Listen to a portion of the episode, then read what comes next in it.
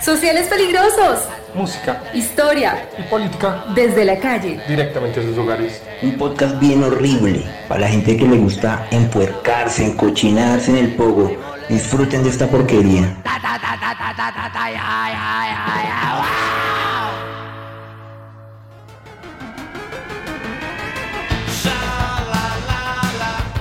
Hola, ¿qué tal amigos? Les habla alias Pulgar de Cretinos. Un saludo para todos los oyentes de Los Sociales Peligrosos. Y recuerden, vamos todos.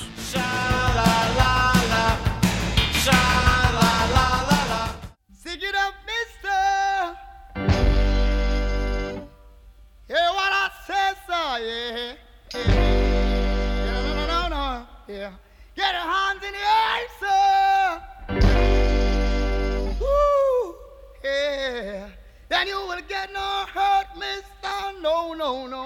Y bueno, buenas noches, mis perritos rabiosos. Otro sábado más acá viniéndoles a dar lora.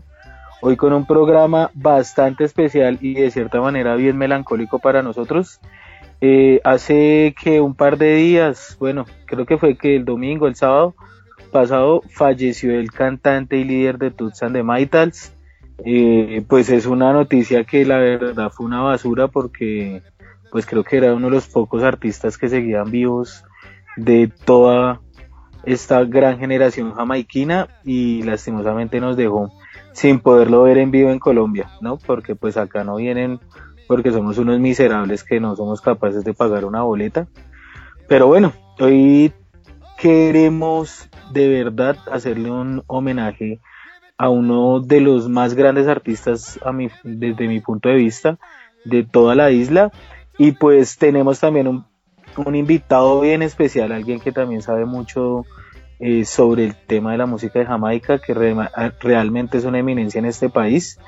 Eh, hoy tenemos a Michael, al gran Big Dick TV. Entonces, pues nada, perritos, que, esto empiece y, y, pues nada, salude hacia ahí, Michael. Gracias por lo de eminencia, me sonrojé y todo. nada, aquí estamos a ver qué, qué sale en este programa y ya desde hace tiempo estaba, estaba con ganas de que me invitaran a, a que a los a los sociales peligrosos. Ahí me he escuchado varios de los de los audios que han subido y bacano. Vamos a ver qué, qué nos sale, qué hablamos y, qué contamos. El, el, el, día del fallecimiento de, de, de, Tuts, eh, pues nos cogió también como en el posguayabo. Entonces yo creo que eso también nos, nos sirvió para, para idear de pronto este, este homenaje a, pues a una persona como tan, tan áspera en la historia de, de, estos ritmos que tanto nos gustan y que pues realmente eh, se lo merecen, ¿no? Y unirnos pues al montón de gente que ya ha hablado del hombre, eh, de la banda y de todo lo que representó para, para toda la contraculturalidad en el mundo.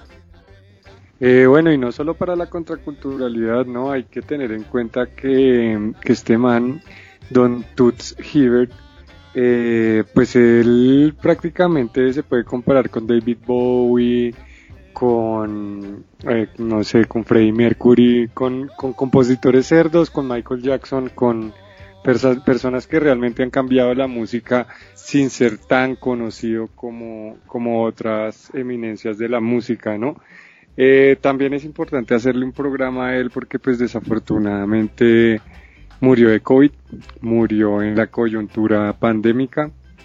Eh, al principio en las redes sociales de oficiales del MAN eh, decían que la muerte pues no era como una razón como no conocida, como una razón desconocida, pero después en su segunda entrega dijeron que, que pues ya había sido por, por problemas eh, pulmonares, respir respiratorios, etcétera, y ya al final dijeron, no, marica, sí, la verdad, ya tú se lo llevó, se lo llevó el COVID, entonces, pues es un grande que, que nos quedamos sin ver porque realmente, eh, o sea, yo, yo ya estaba ahorrando para irme para el crucero ahí a escuchar Tuts and the Metals. Claro. Pero, pero a desafortunadamente. Soplar en, la, a soplar en el mar. Obviamente, a soplar y soplar y soplar. La verdad, ya después de esta noticia me dieron ganas hasta de tatuarme el 5446. Is my number. Frederick Tutzkiber nace en el 45, ¿no? Entonces yo creo que podemos empezar hablando un poquito de ese contexto en donde el hombre eh, nace, obviamente pues en, Jamaica, en Maypen, y mm, pues durante toda su juventud creció en una isla que todavía era eh, metrópoli, eh, digo provincia y, colonia inglesa más bien. Y digamos que esto yo creo que marcaría bastante el hacer musical de, este hombre y de, y de la banda. Em, Jamaica se independiza, acordémonos, en el 62, ya lo habíamos tocado por ahí em, en, el, en el primer jamaicazo que hicimos, pero pues era un movimiento que venía gestándose desde los 50. Entonces realmente eh, es en la juventud, en los primeros años de, vida de, de Toots que, que se va a empezar a, mover, digamos, esta idea de la independencia jamaiquina y que se va a cristalizar años después, em, teniendo también dentro de las líricas de muchos de estos artistas de la isla el, tema de la independencia. Bueno, y no solo de la independencia, ¿no? También hay que tener en cuenta que, digamos que Tutsan de Metals, a diferencia de otras grandes bandas, eh, papás del Sky del reggae como, como Scatalites, sí tiene como una como un antropocentrismo hacia Tuts, no solamente por el nombre, sino porque porque realmente el man era compositor, tocaba varios instrumentos em, y pues ¿cuántos años duró duró esta banda activa, Harry? Más o menos yo le pongo por ahí de 40 a 50 años de actividad musical. Mm, bueno, pues es que primero que todo hay que dejarle bien claros a nuestros oyentes que Toots and the Maytals no nace como Toots and the Maytals, sino originalmente se llamaba Maytals. Eh, yo siempre al, vocalista de Toots and the Maytals lo he referenciado mucho con James Brown, desde su, su tono de voz hasta como el man actúa en el, en el escenario. Hay un concierto bien famoso de en el 60 y pico, no sé si Michael me puede corregir, pero es un concierto donde el man sale con un traje blanco, estilo como una capa como James Brown, baila también muy parecido. Y, y, pues realmente sí se parece, hasta en la misma empatía que él mantiene con el público desde su pose como, como cantante, ¿no? Eh, este, estos manes empiezan en el, en el 61, 62 más o menos a hacer música, son de esas pocas, son, son de esas pocas bandas que, mm, que hacen todo el proceso musical eh, jamaicano, ¿no? El man ellos empiezan a hacer ska, eh, creo que sus primeros grandes éxitos fueron Dog War, que también es una canción así re emblemática de ska.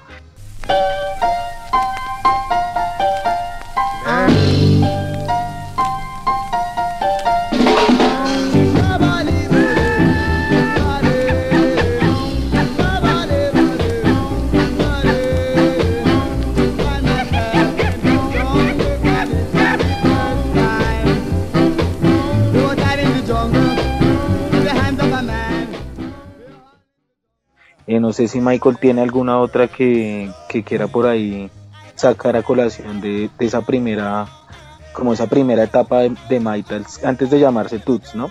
No, pues los Maitals tienen muchas canciones, si no estoy mal, creo que el It Must Be True Love era, pues es una canción que no, no es como muy de los hits de ellos, pero creo que era de los de las primeras épocas de ellos. Y el video que usted dice sí creo que es uno que sale en, en Santa Mónica, en blanco y negro, me parece que es. Y estaba yo aquí echando sí. no me acuerdo si, no, creo que me equivoco, creo que ellos, ellos no salían en el, en el Reggae en London 1970, creo que no salen, creo que el que sale es Roy Ellis, pero también sale como por un estilo así bailando todo loco. Digo yo que estaría el, drogado o algo. el, que sale así es Roy Ellis, pero en ese sale sin camisa y hace severo show todo visajoso, con los con como, como con un overall slim fit azul, satinado. Sí, sí, sí, sí, sí. sí. Pero no, el, de, el, el, video chimba de Tuts es el que, el que usted dice, el de Santa Mónica, que él sí sale muy al estilo de James Brown y es que realmente el tono de voz del man era muy parecido al de James Brown y hasta la misma actitud en el escenario, eso siempre creo que lo marcó mucho. Eh, estos manes... creo que el man venía era de la escuela del gospel, entonces por eso el man tenía esa voz y, y pues el man era un showman en sí era un showman el weón porque eso le metía el ánimo y bailando y todo, moviéndose en el escenario, volviéndose loco. Aquí estaba yo pillando y es em, pues Michael se forma ahí en el, en el 62 con, con Raleigh Gordon y con Jerry Matías, esos, y pues obviamente Hibbert, ellos son los tres que forman The Metals. Y eh, pues acá en una búsqueda muy sencillita dice que, el, que, que Toots escribe su primera canción que es Aleluya en el 62 y después en el 64 I Never Grow Old es el primer disco que producen los Mitals. Que, que, graban, digamos. Hay un dato curioso que es bien interesante específicamente de Frederick Toot Hibbert y es que él creció cantando música gospel, ¿no? Y esto, por ejemplo, es algo que va a marcar mucho eh, si uno analiza las músicas eh, de, de esta costa específicamente en o sea, lo que se refiere al Atlántico y, por ejemplo, las costas de Estados Unidos y en el sur de Estados Unidos, hay una influencia muy, muy grande eh, del gospel en los músicos, que pues no se puede obviar también de la manera en que se va a, a hacer su música y la manera como también van a meterle ese sentimiento pues a las canciones. Y otra cuestión que es bien interesante eh, de este grupo y específicamente de este cantante es que eh, si uno mira toda la historia de, del, del, grupo y bueno, como les digo, de, del artista, eh, podríamos decir que estuvo en momentos clave de lo que fue el desarrollo de las músicas jamaiquinas. Eh, y también de lo que fueron los procesos políticos de, de, Jamaica. Entonces podríamos decir que si uno quisiera hacer un análisis eh, desde lo musical de la música como un artefacto cultural o como algo que nos permita aproximarnos a los sentires de los jamaiquinos en ese momento, pues tendríamos que hacerlo necesariamente con este eh, grupo que es tan importante, ¿no? Entonces, por ejemplo, si uno habla de Scatalites o uno habla de Prince Buster, pues tendría también que mirar las articulaciones que Michael ahorita hicieron estaba mencionando que, que es Mitals, eh, pues estas bandas como originarias del reggae y que toda la gente piensa que realmente pues viene es con, con Bob Marley y, y, el Roots más bien, pero um, echándole, echándole ahí como cabeza a la etimología de la palabra reggae, el, el, y en un libro por ahí que conseguí ahorita último, el, esa, o sea, esa palabra, ese concepto que, se, que se denomina hoy como la música reggae, viene del inglés jamaiquino obviamente, de esa canción del 68 que hicieron los Mitals que se llamaba Do the Reggae, como hagamos el reggae. Y al parecer, como en este dialecto, en estos eh, como, como idiomas originales de la isla, eh, la expresión reggae reggae venía como de los trapos, ¿sí? como del rag. El rag es como un trapo en inglés y entonces el reggae reggae era como mover los trapos, como mover la, la, los trapos durante las peleas incluso y de ahí viene pues, pues como la palabra reggae, de ahí se origina el nombre de la música. Eh, sí, yo estaba acordando que al principio dijeron que pues muchos nos quedamos con ganas de verlo. Yo fui uno de esos que me quedé con ganas de verlos porque yo estuve a punto de verlos en Madrid. Yo vivía, bueno, digamos que en cuatro horas de en carro de, de Madrid y yo ya tenía conseguidos pasajes de avión baratísimos y todo, ya cuando fuimos a ver ya no había ni pasajes de avión ni entradas porque esos conciertos son muy muy peleados y pues a mí se me hacía raro porque allá donde yo vivía. O pues, Oiga, pero ¿cómo así, cómo así, cómo fue toda la logística? O sea, de cuando, cuando salió eso, cuéntenos todo, todo el proceso para llegar allá a, a ese tipo de, de evento. No, si no llegué. El problema es que no llegué porque, porque me puse a esperar a unas amigas y esperaba a unas amigas que me dieran razón y me puse a esperarlas y cuando vine ya no había ni pasajes en avión porque había conseguido pasajes en 17 euros, que pues era tirado, eso no es nada. Y había conseguido eh, la quedada en Madrid todo, pues yo tengo familia en Madrid, pero mira que de un amigo y él fue a buscar las entradas para el concierto y ya no habían, se habían agotado porque y a mí se me hizo raro porque yo estaba confiado porque allá generalmente uno siempre consigue las entradas fácil porque son, digamos que lo hacen en sitios muy grandes y tampoco es mucha la gente que, que acude a esos conciertos. Pero lo que pasaba con los Maitals es que aparte de, digamos que eh, la gente que es como nosotros o la cultura de nosotros, hay mucha gente eh, rastas, hay mucho mucha gente del común que los conoce y entonces claro, al ver a los Maitals pues todos se tiraban de cabeza a verlos y pues nos dejaron sin boleto. Y pues aquí en Colombia sí ni modo de verlos porque aquí la única esperanza era por ahí el jamming, pero prefieren traer a Escape tres veces y a Caligaris con narices nuevas a que los veamos en vez de traer algo bueno. Aunque yo tenía entendido Sí, ¿no? que Y- la- y los eso últimos años pasar de acá. Metals eran en conciertos de cruceros, ¿no? Como más o menos ese tipo de, de eventos recurrentes de, de los barcos. Ah, el que hacían en el, el Trojan, el que hacían en Londres, el que hacían por el Támesis. No, no, no, ellos tenían un crucero que, que eh, Ah. bueno, había un crucero que, salía de, de Kingston y hacía como toda, una, toda la zona caribeña de Haití, bueno, bueno, en fin, toda esa zona de Barbados y demás. Y Mi los manes sueño, sueño tocaban. roto. Es verdad, sí, sí. Era como to- todos los días, todos los días los manes cerraban el- el- los conciertos, ¿no? Sí, pero muy perros no ser capaces de llegar aquí hasta Puerto Colombia o que fuera. Un concierto con Buenaventura si fuera a parquear un rato. Sí, claro, cualquier vaina que fuera de pasaje. Porque no tengan que entrar tanto. Y nosotros usualmente conocemos el reggae más por el tema roots, que habla mucho de ya eh, un tema mucho más religioso, mucho mu- muy muy apegado al rastafarismo. Pero el reggae nace con ellos y nace después paradójicamente de que al man lo meten a la cana. Yo creo que por eso es que esos manes no tienen una grande, una gran una gran trayectoria dentro del rocksteady y dentro de la época en la que se en la que realmente germina el rocksteady.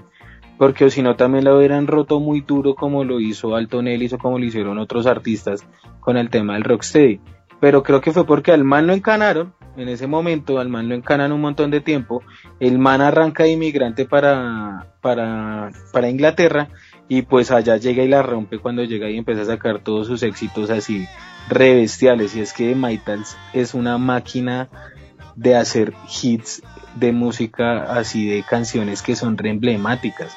Tienen canciones como Monkey Man empezando por eso. Tienen canciones como Pressure Drop que es un cover que le hacen los Clash que Monkey Man se lo hace primero Specials y algo una de pronto un artista más hacia esta época que le hace ese ese ese cover es Amy, Amy Winehouse eh, tienen 5446 que es el himno así todo re que Y Sublime, el pero punto no me despeña Sublime, que Sublime, Sublime- ah, no, Sublime, Sublime, Sublime también les hace, ¿no? Aunque pues qué porquería, Ahora, pero bueno. ahora, que está diciendo vampiro. yo no sé si usted ha escuchado, usted, usted ha escuchado una canción de 5446 que es como en versión Rocksteady, ¿usted no la ha escuchado? Y está prensada creo que en Yo la-. Yo creo que yo la, ¿se acuerda que yo la, creo que yo la tengo? Que ese es el, un- uno de los discos que yo tengo que un, en una- un día que pinchamos decían que no repitiéramos discos y que yo saqué la otra reversión. Que es como una versión que es más suavecita. Yo, yo la Sí, es primera que sí. canción creo que fue a Jurásico cuando vino acá, fue hace que yo la escuché esa, esa versión. Es que, eh, eh, pero es que esos manes la reversionaron, ¿no? Porque la versión original de 5446 sí es la que todos conocemos. Después esos manes claro. reeditan esa canción con varias, con varias tonalidades. Es que igualmente ese es el himno que se vuelve re duro de los manes ese y Louis Louis. Aunque Louis Louis es un cover de los Beast, Bo- de los Beast Boys y no estoy mal. Los manes también cogieron mucha fuerza fue cuando utilizaron la de What's My Number y la de Louis Louis en, en This is England. Entonces ya, Sí, digamos a que decir, Louis Louis. Louis Louis, parce, es algo súper representativo porque aparte los metals, al igual que todas las grandes bandas subest- subestimadas de, toda la historia de la música, les hacen, o sea, se hacen famosas sus canciones, pero por covers que les hacen otras bandas, digamos, el eh, Monkey Man, hasta el mismo, yo me atrevo a decir que hasta el mismo 5446 no fue tan exitoso con metals como lo fue con otras versiones. Acuérdense que, mm, por ejemplo, Sarri Sarri de Cortatu es el mismo ritmo de Chati Chati de, los, de, de and Vitals.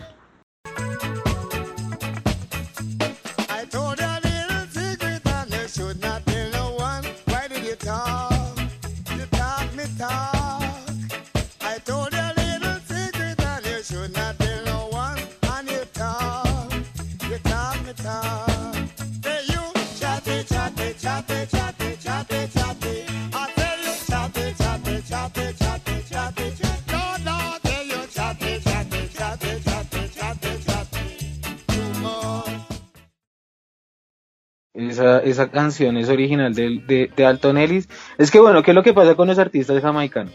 Estos piros eran re ásperos porque se reversionaban muchas canciones entre ellos, ¿no?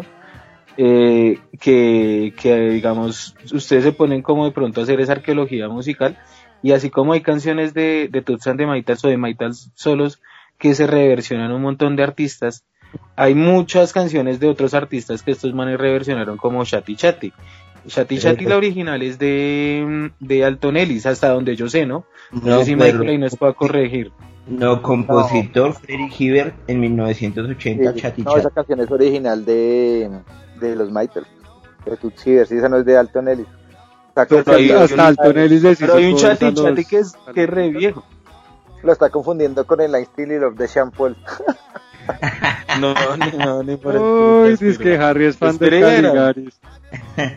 Uy, no, nunca. Qué porquería.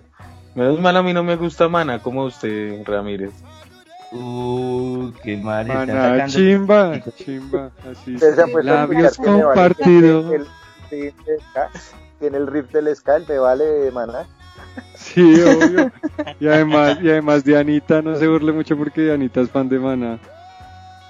No, jamás. Creo que alguna vez grité, échale vampiro y no más. Pero bueno, ya, ya, siguiendo de pronto con lo de Tutsan de Maitals, eh, algo que Ramírez realmente dice bien acertado es el tema de que es una banda súper subestimada. Y es mega subestimada, ¿no? Le, le pasa a casi todos los artistas jamaicanos, que como decía Michael, creo que hasta los 2000 es cuando ellos vuelven a tener un, como, vuelven a aparecer muy duro en, en los escenarios musicales. Aunque para mí, para mí sinceramente, de Toots no, Tutsan de Maital siempre ha estado muy, muy, muy, muy metido en los circuitos musicales y por eso creo que es tan importante eh, como banda y como legado a la música reggae. Ellos quedaron, como todos los artistas jamaicanos, bajo la sombra de una figura como lo fue Bob Marley. Tristemente. Pero estos manes, durante los noventas y antes de que empezaran los 2000 y antes de que saliera Easy Singland, Es que Bob Marley Estos- es como los Beatles del reggae. Wow. sí, Ah, Uf, acá hay opiniones divididas con los Beatles. Bueno, a mí me gustan también mucho. No, mal. La mesa está dividida en los Beatles. Y yo creo que en Bob Marley, a ti te gusta Bob Marley, Yanis. Mm, pero unas pocas canciones, la verdad. Pero sí no, quería decir me- algo. Sí, a propósito de lo que está diciendo Harry de, de lo que sucede con, con Toots and the Maytals después del- de los, de los 2000 eh, es que vamos a ver que, por ejemplo, los artistas empiezan a, a hacer muchas colaboraciones con ellos. Por ejemplo, eh, hay un álbum en el 2004 que se editó que se llama True Love, donde incluso ellos ganaron un Grammy y colaboraron con varios artistas. Por ejemplo, No Doubt, que me parece que es una banda no muy conocida, de hecho subestimada en algunos momentos, pero pues es una de mis bandas favoritas. También estuvo Ben Harper y bueno, otros artistas eh, que versionaron los temas más famosos de, de Toots and the Maytals. Y en el 2006 eh, de hecho, hubo una versión de una de las canciones de Radiohead del álbum de OK Computer, también en una colaboración con, con Toots. Entonces es bien interesante que eh, a pesar de que a uno de pronto no, no conecta con ciertas agrupaciones con ciertos géneros, o uno se llegaría a sorprender de, de esas colaboraciones, por ejemplo, con Radiohead, pero realmente sí son los artistas los que van a reconocer la, la importancia de, de esa influencia de esta agrupación. Eh, Dianita no solamente es lo que ellos hicieron en el 2000, en los 90 también, como decía Ramírez, y de pronto no es una banda que sea de mis preferidas y que no me guste para nada, pero su line y Rancid siempre los tuvieron muy, muy, muy presentes eh, a esta banda. También los tuvo muy presentes de Who y de Jam para hacer En general, de ellos yo en los creo que conciertos. es de los 60. ¿Se acuerda que nosotros estábamos hablando de eso alguna vez?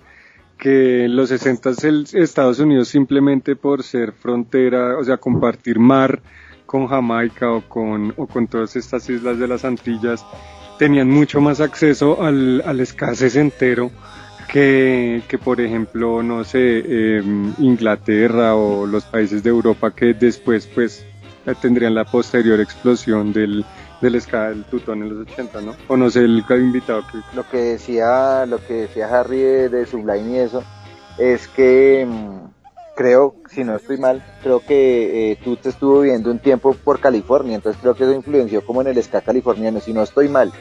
¿no? Ahí ya me pueden corregir porque eso no estoy muy seguro, creo que en alguna parte lo había leído. Entonces supongo que por eso es la, creo, por eso yo creo que debe ser la, la, la influencia del man ahí sobre las bandas. Y No Doubt al principio pues era una banda que estaba muy influenciada por el ska. Si vemos por ejemplo la canción esa la de Hoy to the World, eso es pues es un ska como rápido, pero es al fin y al cabo ska californiano. Entonces y, y, y los yo creo que es una de las bandas más, más versionadas, incluso en bandas, en bandas amateur y todo que uno escucha. El What's My Number yo lo habré escuchado no sé en cuántas versiones. Y lo raro es que, que por ejemplo UB40 no los haya versionado, ¿no? Que UB40 todo eran covers de, de, de, de canciones jamaiquinas y a ellos sí no les sacó una y eso pues eso, eso se me vino ahora a, a la cabeza ese esa idea, ese como esa reflexión de que ellos no lo hayan, nunca los hayan versionado cuando siempre los versionaban. Porque hasta Shaggy, Shaggy creo que tiene una versión de Bam Bam también de ellos, ¿no? Sí, Claro. Shaggy tiene una. Y, y Tupac tiene una canción donde le saca todo el sampleo a una de las canciones de ellos, de Polis, algo creo que se llama. Bueno, no la tengo muy presente el nombre, pero es algo que tiene que ver con la policía. Y le saca todo el sampleo a, la canción de Toots and the. Es que esto, este man, estos manes también han influenciado a muchos artistas en, en muchos, en muchos géneros musicales, no solamente se quedan como con esas ramificaciones directas del ska y el punk, sino estos manes han llegado a influenciar artistas de, de marica del calibre de Amy Winehouse, que Amy Winehouse hacía algo totalmente distinto a ellos, que de pronto uno no lo puede relacionar, pero pues Amy Winehouse iba a tener un contacto directo porque pues primero que todo nace en una, ella es inglesa, tiene padres que pues tuvieron que vivir toda esa explosión de los finales de los 60 de la música reggae o la música jamaicana en, esta, en Inglaterra. Y bueno, en fin, podía tener la, como la relación directa, pero uno se va a ver, digamos, artistas como Tupac Shakur o como los mismos Beastie Boys, que les hacen sampleos o Gutan Clan, que son manes que li- literalmente cogen las canciones de, de Toots and the Maytas, las amplían, las acomodan, pero las cogen de base de ritmo para hacer todas sus canciones, hacer muchas de sus canciones. Esto habla muchísimo de la importancia de una banda como lo ha sido Toots and the Maytals y lo vigente que llega a ser, porque como decía ahorita Michael, Shaggy le saca un cover directo a ellos. Y lo último que ellos venían haciendo eran haciendo cierres de conciertos gigantescos como los del crucero ese que tenían que pues parece que gonorrea no haber podido ir. O cierres de conciertos como los Rototom que creo que eso es una el evento más grande de música reggae que hay en el planeta. Y los manes eran el siempre han sido o bueno cada vez que los invitaban ellos eran el cierre del evento. Claro, marica, pero es que usted, o sea, si pilla, yo creo que eh, lo está caracterizando como si the Maytals fu- hubiera sido famoso al final solamente, y en mi opinión, yo creo que Toots and the Maytals tuvo como unos dos o tres periodos de fama y en diferentes estados y con diferente público y tanto. Entonces, yo, pues, por mi lado yo diría, por ejemplo, si ellos empezaron a tocar, no sé, finales de los 60, y no, no, no fueron así como re ultra wow, más allá de los conciertos de, de Jamaica, pero pues no, no tuvo repercusión mundial. Después yo creo que en los 80 con el tema del Tutón y Specials y todas estas bandas haciéndoles covers, yo creo que ahí es como el, el revival de ellos, ¿no? Y yo creo que esa, esa, esa fama que les da los 80 les dura hasta los 2000 y que en los 2000 ya con el tema del internet y de las plataformas digitales y eso ya se vuelven, digamos que ya llegan a, a, a todo el planeta, en, en mi opinión, no sé ustedes qué piensan. La fama realmente de los manes lo- lo- fue en los finales de los 60 principios de los 70 cuando sacan todo su repertorio de hits de reggae. Esa fue el momento más yo creo que donde más fama tuvieron pero no sé Michael si nos puede, nos puede acá como o más ilustrar un poco más y es el tema de también cómo las discográficas le pagaron a ellos que ese es el gran debate y es como la gran como esa gran incógnita que queda eh, dentro de, la, de, de todo ese engranaje musical que tenía los artistas jamaicanos, ¿no? Que literalmente las productoras musicales hicieron millones y millones de, libras y de, de plata, mejor dicho, se hicieron ricos, pero a los artistas pues cagada no, no les tocó ni siquiera como la quinta parte de lo que realmente les hubiera tocado. Que ese fue de pronto el gran problema de la industria musical al estilo de Trojan Records, para ser más, más directos, que, que los manes hicieron mucha plata y tuvieron números unos.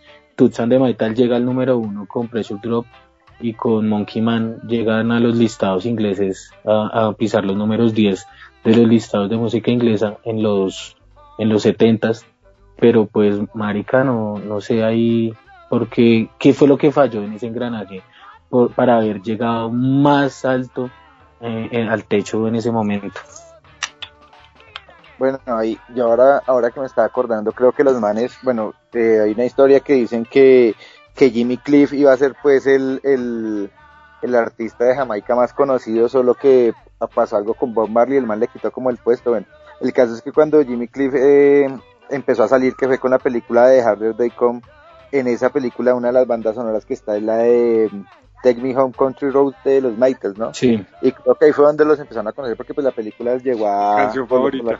pues, llegó a... Sí, a mí también es una de las que más me gusta esa. y es un una- cover no Eh, sí, eso es una un canción cover, original es una es un cover de una canción de un de un, de un bueno de, de esa música que es autóctona de los gringos cómo es que se llama el folk no sino de, es Pues una canción ser de el country blues o el. no o es el country es country es un es una es un es un country que los manes reversionan con pues con su tema de volviendo a Jamaica pero es para que Sí. le tengan ahí ese dato piros Y Sí. gracias, Wiki Harry. Y entonces, eh, entonces, ¿qué? Entonces, sí, los manes, los manes, eh, ahí, yo creo que es cuando se dan a como a conocer allá en Jamaica. Y lo que dice Harry es cierto, que a muchos artistas de Jamaica, pues, eh, las regalías no les llegaban. Miremos el caso, de, por ejemplo, de, de, de Jackie Bernard de los Kingstonians. Marica, uno va a ver esos discos de los, de los Kingstonian y el Sufferer, eh, no sé, un montón de discos son carísimos, carísimos, y el man terminó pues en la indigencia, en la indigencia y la drogadicción, muerto, olvidado de, de todo el mundo. Y era por eso, porque las disqueras pues se llevaban todo el dinero. Yo creo que los Metals igual sí, sí alcanzaron a hacer su, su fama y su platica, porque pues a los manes, si bien obviamente los tumbarían, porque era como a todos que los tumbaban, porque muchas versiones eh, habían discos, incluso en el mismo Jamaica, porque a mí me pasó cuando, cuando vino Stranger Call, yo le hice firmar a él un disco, que yo compré, ahora no me acuerdo cuál disco bueno, yo lo compré pensando que la versión era la de When I Call Your Name, pensando que era la versión de Ska, y me resultó ser una versión como de early reggae, una versión de early reggae de, de la misma canción, entre sus eyes, y yo se la mostré al man y le dije, y el man me dijo que para que me firmara el disco, y él me dijo que él nunca había escuchado esa canción, que él no sabía ni que existía esa canción, entonces sacaban versiones, o sea, si lo hacían en la misma Jamaica, porque era un tres Eyes de Jamaica, lo hacían en Inglaterra, cuando sacaban en otros sellos, en Blue Eid, en Troyan, en, en las subsidiarias de Pama, bueno, todo eso. Y lo que hacían era pues sí ganarse la plata de ellos y muchos manes de esos estaban en Jamaica ni enterados de que estaban sacando discos de ellos por allá en otros lados y haciéndose plata. Entonces eso era lo que pasaba y muchos de esos artistas terminaban, pues menos los que hicieron conocidos como Marley, Jimmy Cliff, tal vez los Maytals, muchos terminaron en, bueno, Alton Ellis terminaron pues en la indigencia y, y, y eso, pero entonces eh, en realidad los manes sí, sí llegaron a ser grandes. Digamos que eh, aquí eh, para este lado del mundo, digamos que se hicieron pues ya más conocidos con lo de la película Gladys y England, que fue como el boom de ellos, pero pues en Inglaterra esos manes los adoran. Usted en una fiesta les pone el What's My Number y allá la gente se despeluca y se desvive por esa, por Pressure Drop. Aquí usted les coloca el What's My Number y hay muchos que ya empiezan a difamar de la canción, que no, que porque otra vez, que porque solo coloca hits. Y lo que yo les digo siempre, pues de no solo de, de, de Rarities vive el selector, y pues si no les gusta que coman mierda, porque ¿qué hacemos? Yo la voy a seguir poniendo.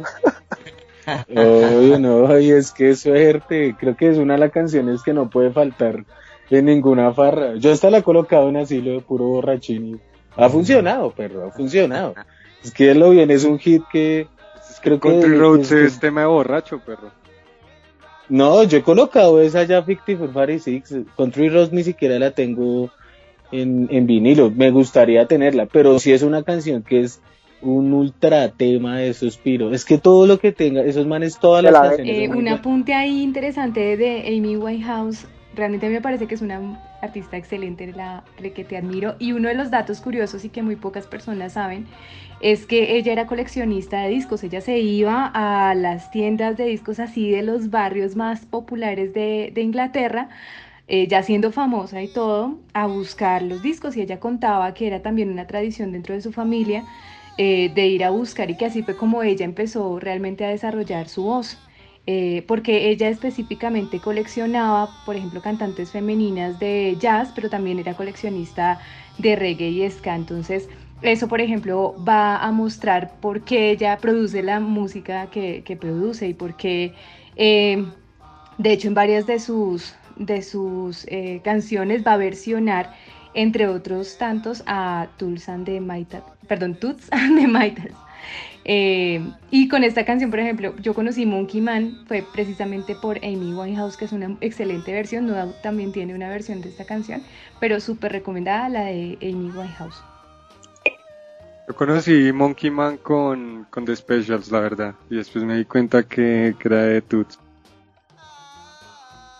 Yo también creo que conocí Monkey Man con The Specials. Es que uno, no sé si usted, o no sé cómo le pasaría a, Michael, porque pues es que hay que entender que Michael tuvo como ese, ese- es- esa, esa adolescencia que tuvimos nosotros, la tuvo viviendo en otro país, o tuvo muchos años viviendo en otro país, en donde la cultura es distinta y donde el acceso musical y también el entorno que se genera frente a la música es muy distinto.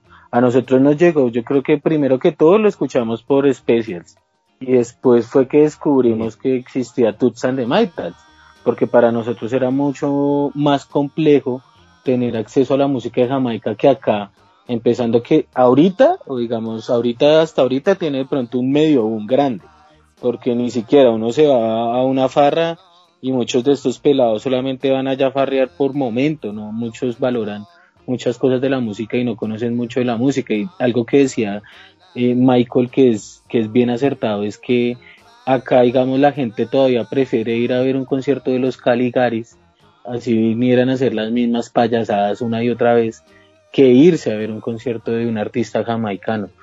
Y, y tenemos los ejemplos, tratamos de traer alguna vez a Ken Bow de ahí nos quedamos porque pues iba a ser pérdida de plata. Y, si se trae simplemente para verlo y para perder la plata, pero pues para quedarse feliz de haber vi- visto un artista. Eso es lo que pasa en estos países y creo que por eso nosotros llegamos a tener contacto con estas bandas como tan míticas eh, por medio de otros artistas, no directamente eh, con el artista, en este caso como Stutz Maytals o como con cualquier artista de música producida en Jamaica, a excepción de Bob Marley, ¿no? Porque Bob Marley uno sí se lo mete en- hasta por los ojos. Son, Bob Marley es un artista de camisetas, siempre lo he pensado así. Un vende camisetas igual que el Che Guevara, o igual que Pink Floyd, sí, y es la verdad para mí, mi forma de ver. Igual que los Beatles. No, no, los Beatles no Bueno, son tan pero- vende camisetas. Son Bueno, más vende discrepo. El Bob Marley que nos vendieron, ¿no? Porque para atrás tiene Ah, obvio. mucho. Obvio, no, no, no. Sí, sí, Ah, sí, yo- eso es obvio, obvio, eso sí es Son- re claro y es el Bob. Marley que nos, que nos vendieron porque pues marica, a mí también me encanta el- lo que hizo con. Legend. El Bob Marley, el Legend es el No, Eh, sí, y no, y lo último del man, realmente cuando el man ya creo que se El Legend, el Legend es un asco, Como o sea, un- es como todo lo comercial así de, de, de la compila No, con- que no debe ser, es el Legend. cuando el man ya se autoproclama como un salvador o algo así, cuando se ve muy así, cuando la gente lo idealiza mucho, es cuando realmente hasta la música pierde mucho horizonte. Hasta me atrevo a decir que la música de Bob Marley pierde el horizonte musical cuando ya Peter Tosh y, y, y, bueno, también Bunny Wailer se separan mucho del proyecto musical de los Wailers, cuando ya deja de ser los Wailers como eran originalmente, que eran Peter Tosh y Bonnie Wailer junto a Bob Marley, eh, creo que ahí se pierde eh, ese horizonte musical y esa, y esa gran producción musical, porque Bob Marley obviamente a mí también me recontra refascina, tengo un montón de discos también de los Wailers en su etapa tanto de ska como, no sé eso cómo se puede llamar, Michael, si es early reggae y, rocksteady que también ahí tienen como sus cosas que son muy severas, y, pero a lo que yo voy es que de pronto quedan es, eh, los Toots and the Maytals quedan opacados frente a estas figuras. Y que para nosotros encontrar a bandas como Toots and the y como la música que hace Bob Marley en sus orígenes es más complejo que pronto como le pudo pasar a Michael en, viviendo en Europa y estando rodeado de pronto de esta gente. Sí, claro, lo que pasa es que lo que les decía, uno allá tiene muchas más oportunidades de ver, de ver bandas que, y de ver artistas que posiblemente nunca los vamos a ver, así como tú, que se, que se murió. Entonces uno, uno allá tiene esa posibilidad de, de, de abrir más ese espectro, ¿sí me entiende? Aquí también a mí me tocó, pues antes de irme acá me tocaba lo poco que llegaba aquí de los Cadillacs. eh, me acuerdo que la primera banda que yo vi por aquí tocando ska en Colombia era mm, eh, Scartel, que ahora son Sistema Sonoro Scartel. Los vi en una vaina que llamaba es que Kennedy al Rock. Y fue, lo- fue la primera banda que yo vi tocando algo de ska acá, Y creo que estaban cantando con dos de Policarpa y sus viciosas, me parece. Que era- eso fue en el hipódromo de Techo, imagínense. Eso era el hipódromo todavía de No, Techo. perro. Este vi. malo. Y, Sí, sí, y está recucho. y ya 40 añitos que cumplió ahora en junio. Y, y ya después, claro, uno viéndose por allá, ya uno puede ver, marica, es más, eh, la música era más accesible porque pues todavía, digamos que en el, en el tiempo que yo me fui, que fue en el 2001, no había, no había tanto acceso al internet y a todo esto, entonces uno era más eh, por estas, por estos programas o estas, sí, estos programas como intercambio musicales de el, no sé, el Emule, el Kazaa, el Soulseek, toda esa vaina, y ahí era donde uno conseguía eso. Y ya pues uno ve los artistas, imagínese, y a mí me los ponían cerquita. Yo vi a Jimmy Cliff, una vez me fui hasta Barcelona a ver a Derrick Morgan, el Ya. día de Pioneers en Barcelona también. Entonces yo todo lo que podía, yo me iba. Alton Ellis no supe que se presentó en Barcelona porque se presentó como seis veces antes de que se muriera, porque a mí me encanta Alton Ellis también. Y, y Maital sí fue por lo que les dije, por, por ponerme a esperar unas viejas ahí, unas amigas que iban a ir, y al final no fueron y bueno, me quedé mamando. Diga la verdad también. que era esperando ahí a ver si había acción de momento, pero diga nada, la verdad. Hola, amiga. Ay, la clásica, como tiene a la esposa al lado, dice que son amigas. No, no, no, eran amigas, eran amigas y, y sí por poner, porque yo con ellas viajaba a, a, a muchos conciertos, también me fui a ver a Roy Ellis, a bueno, mucha gente porque siempre viajaba con ellos. Porque pues también donde yo vivía era un pueblo pequeño y no era muy fácil encontrar gente que le gustara la música, gente con, con los mismos gustos afines. Y al final pues me los perdí, pero bueno, pude ver muchos otros que no, que, que, que tal vez no se podrán ver y nos queda ahí en la lista Kenwood todavía lo que decía Harry. A ver si, si se pudieran, porque ya después cuando se muere todo el mundo empieza a lamentarse. Y como dicen, todo, todo muerto es bueno. Y dice, ay, no, pero lástima que no lo vimos, pero si no hicieron ni mierda para traerlo ni nada. Entonces, nosotros cuando trajimos a Stranger Call, lo que decía Harry, nosotros nos tocó perder plata. Nosotros perdimos plata, pero no nos importó. Sacamos plata del bolsillo de nosotros y así mismo lo vimos. Y ya, nos quedamos con el gusto. Y que nos quiten lo bailado. Esto es lo que, ¿Cómo es lo no, que yo- güey?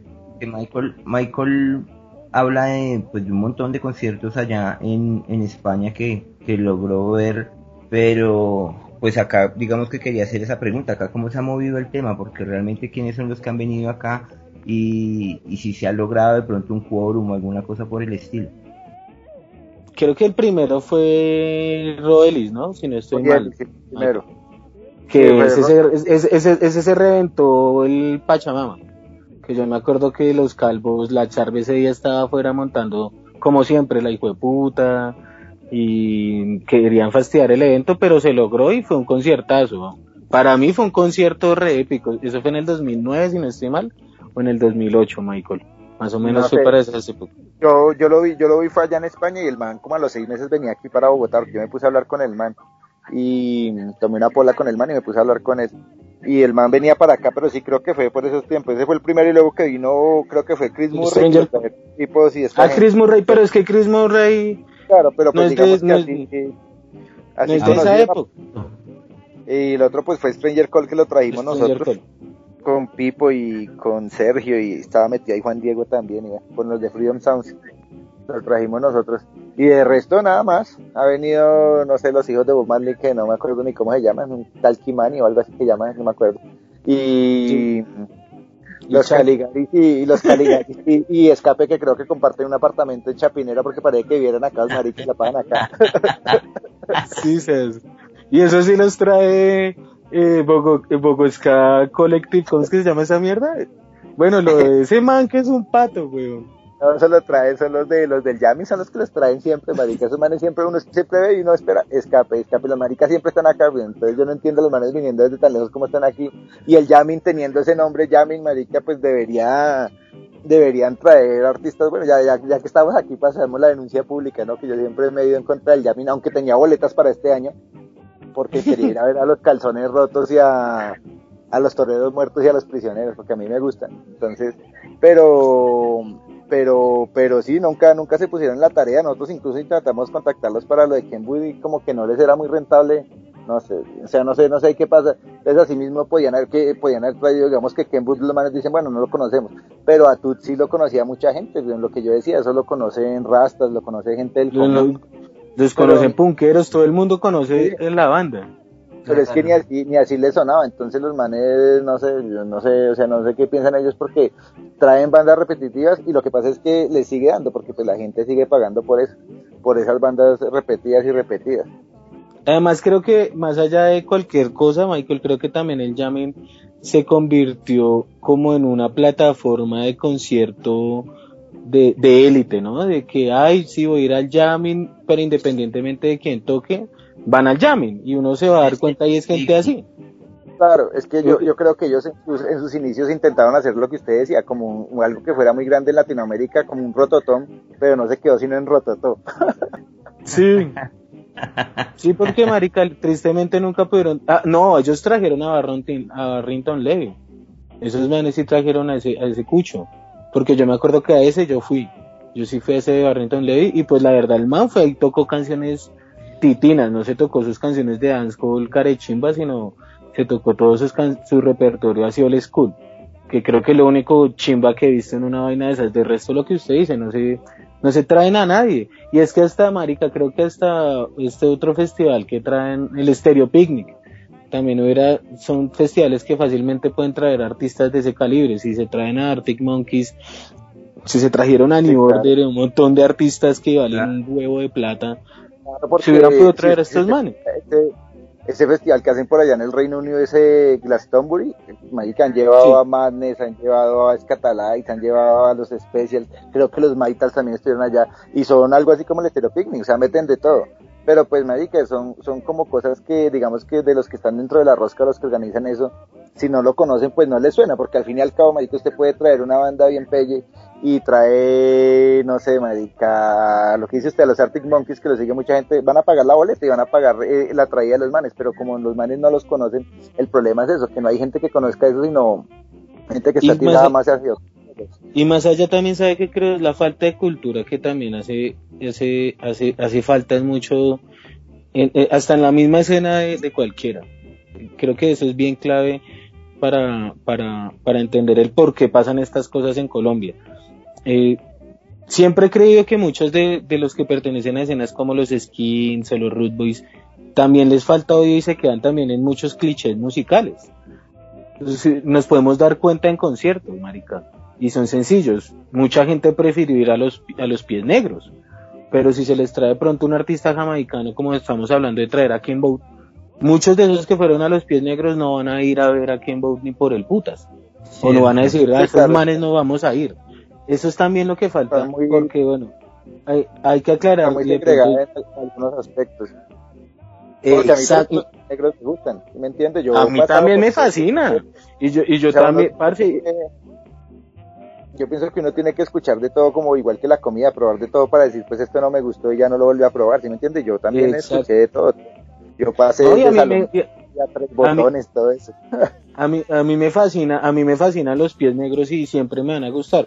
A lo que me refiero es que la, digamos, la gente falta que muchas veces haga ese proceso. Yo no, de pronto no por segregar, sino porque se quedan en eso, porque digamos acá hay colectivos que hacen la tarea también de poner y decir, oiga, venga, pillen esto, ya la música, creo que ya pa- hemos pasado esa época de que, ay, que esto no es para los casposos y que esto solo lo escuchan estos, ya pasamos esas, esas épocas, creo que estamos de pronto en un punto donde decimos, oiga, parce, pille, hay todo este montón de música, escúchenla y nutran de pronto mucho más sus cosas. Ustedes tenían un colectivo que Sí, hacían claro. los festivales de tocar vinilos en plazoletas. Eso Ah, era, sí, digamos, era, era una, era, era una forma también de generar cultura y de generar como una pedagogía musical frente a lo que está pasando. ¿Qué es lo que pasa? Que hay lugares donde tienen un acceso más masivo, como es Casa Babylon o como es este Cacao Sabanero. ¿sí, ¿Cómo es que se llama? ¿Cacaolón? Es Cacaolón, no Cacao Sabanero. Cacao Blon. Eso es lo que come Andrés.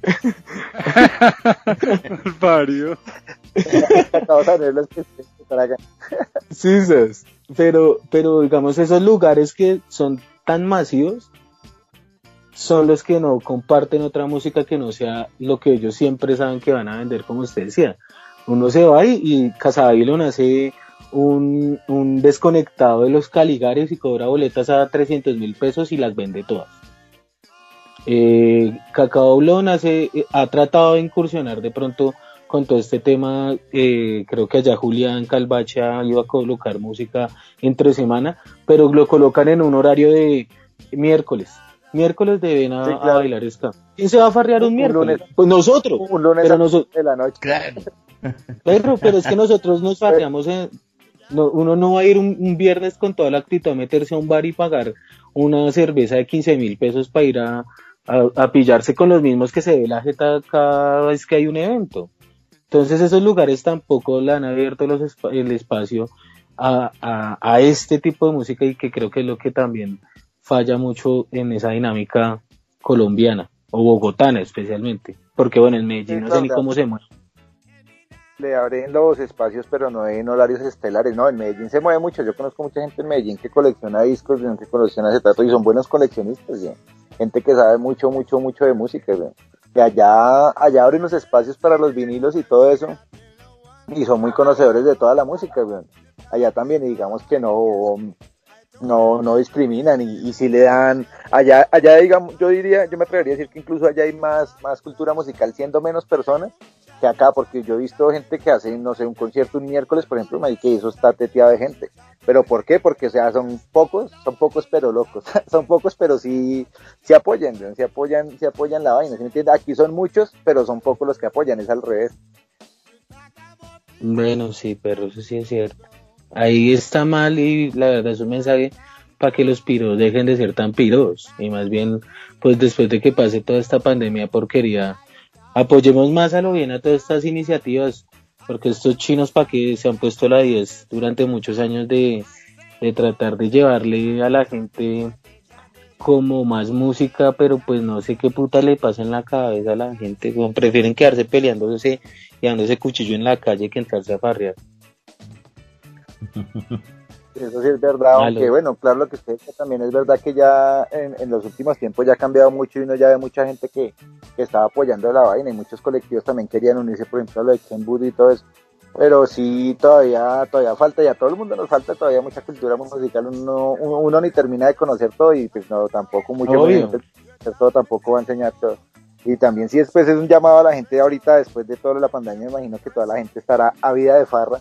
Entonces, para que la gente vaya y apoye los eventos, sean gratis, sean pagando, lo que sea. Toca ir porque tanto tiempo nosotros encerrados ya, ya hace falta incluso para nosotros tocar y para ver a la gente y todo. Y también Para para soplar, que... para soplar, perro. Bueno, sí, para Eso es soplar muy a los- importante. tocar gaitas, Aunque nosotros- aunque, aunque nosotros seguimos soplando. Y no nunca es ni nada de eso. Soplando pero Pero- títulos. Ay, La actitud. Y para que la gente deje de, de decirme que no ponga hits, que coman mierda, que los hits van siempre en mi set. Bueno, ya vamos cerrando nuestro programa. Muchas gracias a Michael por acompañarnos hoy.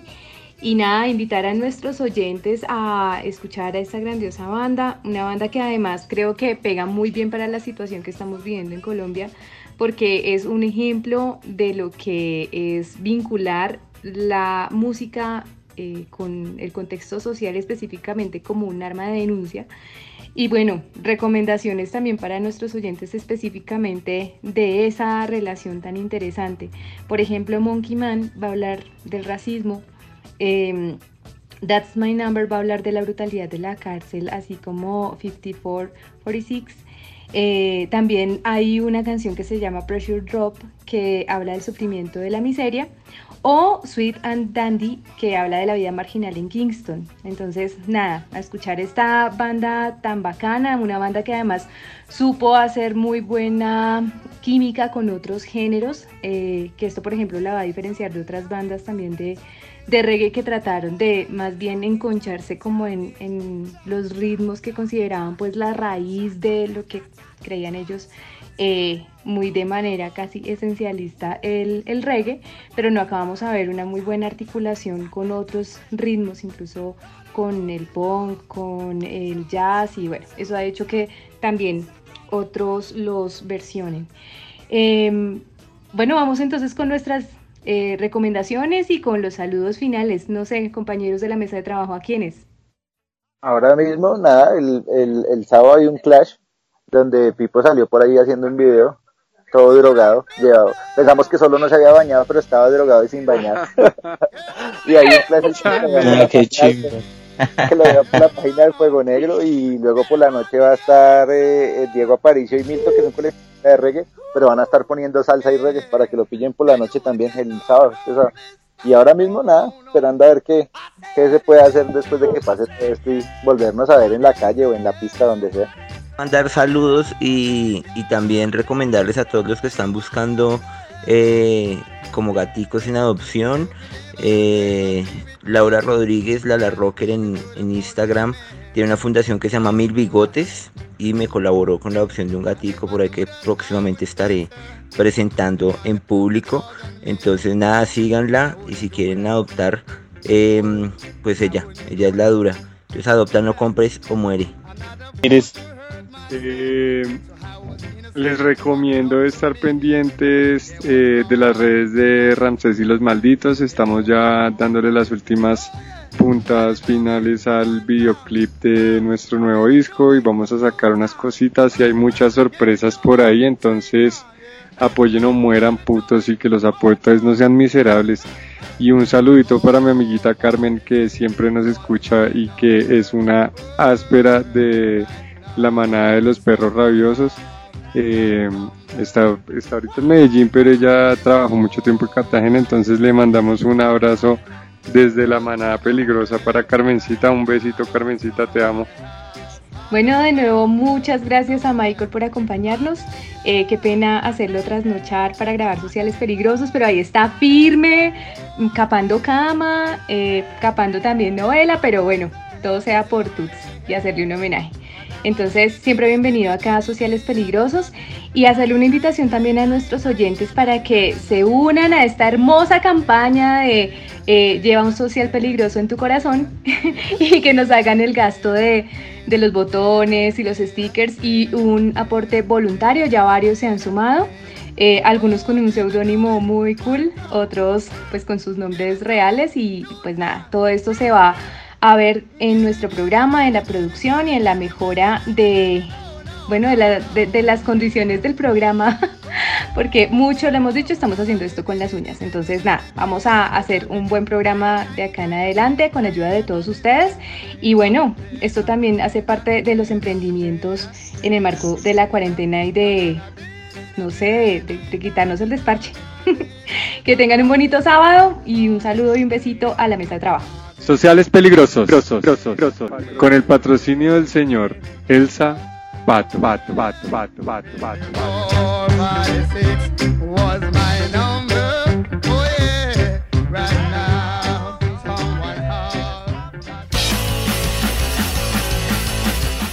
chamucada, yo soy Six Six Six Six de los encabronados. Los invito a escuchar a mis carnales y parceros de Sociales Peligrosos con ese jodido desmadre alocado y rockero que se cargan. Les mando un pinche besote desde México y nos vemos pronto, cabrones. ¡Mua! ¡Ajua! ¡Yepa, yepa, yepa, yepa!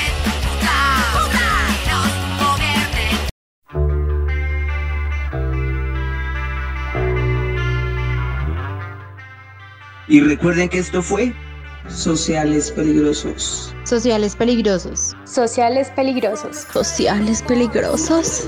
Sociales Peligrosos. Sociales Peligrosos. Sociales Peligrosos. Sociales Peligrosos. El mejor podcast de esta gonorrea de ciudad. Gonorrea Ome.